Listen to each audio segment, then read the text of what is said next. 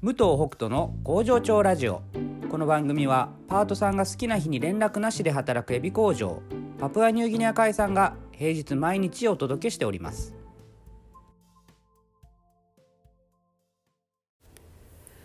おはようございます。武藤北斗です。えーフリースケジュールも十何年やってる中であのちょっとね最近思うのが、えー今まあ20人超える人数になってきくると、えー最初のね9人ぐらいでやってた時に比べるとすごく、えー自由度がね減ってるなという気がしています。でまあ、具体的に言えば1ヶ月に出勤する時間数を決めたりっていうねところとかができてきてやっぱり窮屈な感じに多少なってるんですね。えーまあ2週間で2週間で15時間っていうねとか20時間っていうまあ普通の会社から比べたらあの全然少ないんですけどでもやっぱり何もないところからその時間数を作るとやっぱりねこうちょっと窮屈に感じるところはあるんですね。でその中でうんまあフリースケジュール、まあ、かといって9人でやってるとやっぱり多少不安定なところはあるんですよ。で20人の方が絶対的に安定するやっぱ人数が多い方があの平均化されてくるので出勤人数が。だけど多少やっぱりこう人数増えることによって、うん、周りが気になったりとか、うん、流れをあの前よりもこうか考えたりとかなるべく平等にしようということがちょっとマイナスに働いたりとか、まあ、そういったことがなんか起きてるなっていうのを感じてたんですね。でそのそんな時にですね、えっと、僕あのユーモっていう共感コミュニティ通貨ユーモですね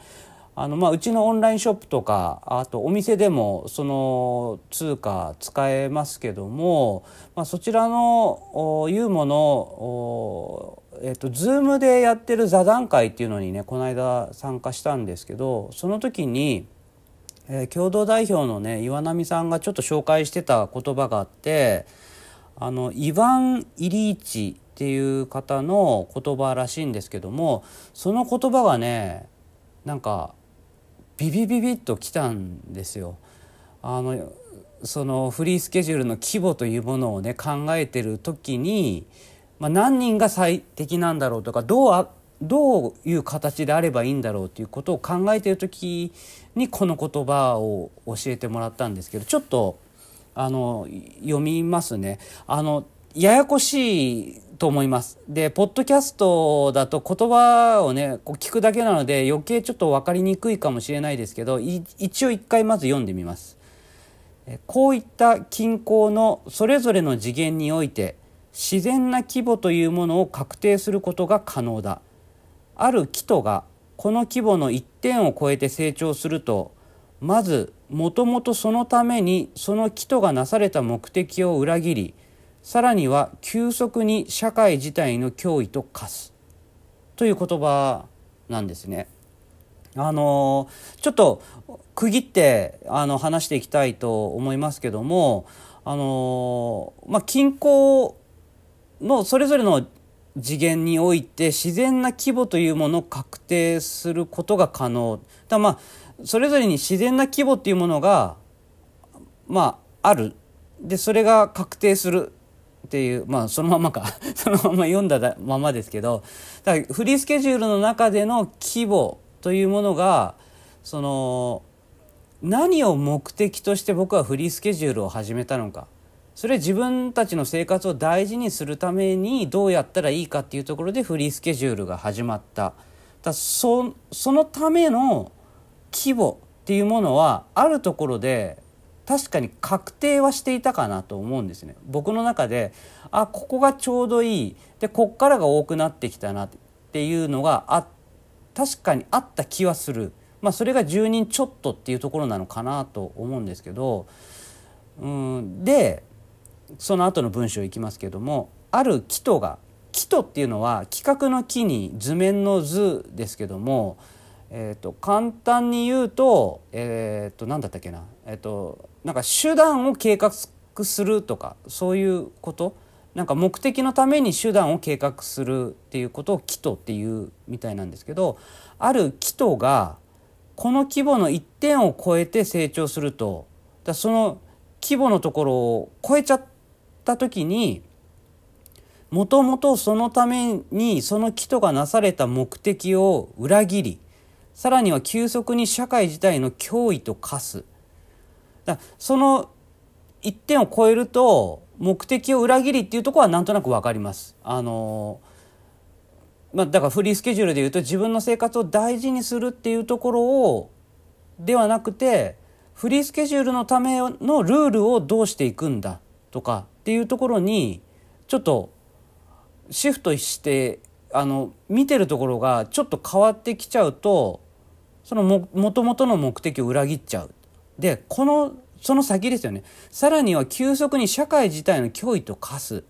ここが怖って思ったんですよ。社会自体の脅威と化すんですよ。だから自分たちだけの問題ではなくそのだからそれが多分こうなんて言うんだろうブラック企業みたいな働き方とかちょっと良くない考え方のリーダーが生まれてきたりっていうところに結びついていくのかなと思って。だから僕もフリースケジュールがスタートでいろんなことをやり始めたけどもその何を目的としてるかっていうところをしっかりと覚えておかないとある一定のラインを超えまあそれは規模なのか、うん、その規模って人数の規模もあるだろうし考え方の規模みたいのもあるだろうしどこまでをこう見据えてかとか、まあ、いろんな規模があると思うんですけどそこを超えちゃうとそれを自分のキャパを超えるっていうことなのかそのやろうとしてることの規模っていうのはもともとこう摂理で決まってるのかその辺がちょっと僕にはまだわからないですけどもその規模っていうものをしっかりと見ていく必要があるんだなっていうことが分かったことが僕の中ではでかいんですよ。あの大きくなればいいじゃないし広がればいいじゃなくてその適切な規模その目的の適切な規模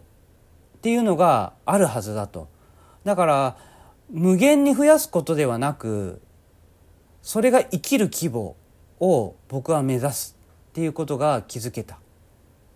ていうことです。これノートに書きたいけどうまくまとめられるか分かんない、まあ、これはちょっと難しいかな。うん。ちょっとまあポッドキャストだからなんかこう思わず収録できたっていう感じですけども。あのまたこのことはねちょっと深く考えてえー、また発信する時があるかもしれません。何か皆さんこれはねちょっとこのことに関してはね何か思ってることあったらね是非あのお便りいただけると嬉しいです。なぜか皆さんあの紹介しないでねっていうパターンが最近多いですけどもあのそれでも全然構わないです。あの僕の中でいろんなことが消化できていくので嬉しいので是非皆さんのねあのちょっとどういうふうに思ったかなとか正直なとこでいいです。別に僕と一緒じゃない方が何だったら面白いし、まあ、一緒一緒で嬉しいんですけど、はい、とりあえずお待ちしております。ということでまた明日。バイバイ。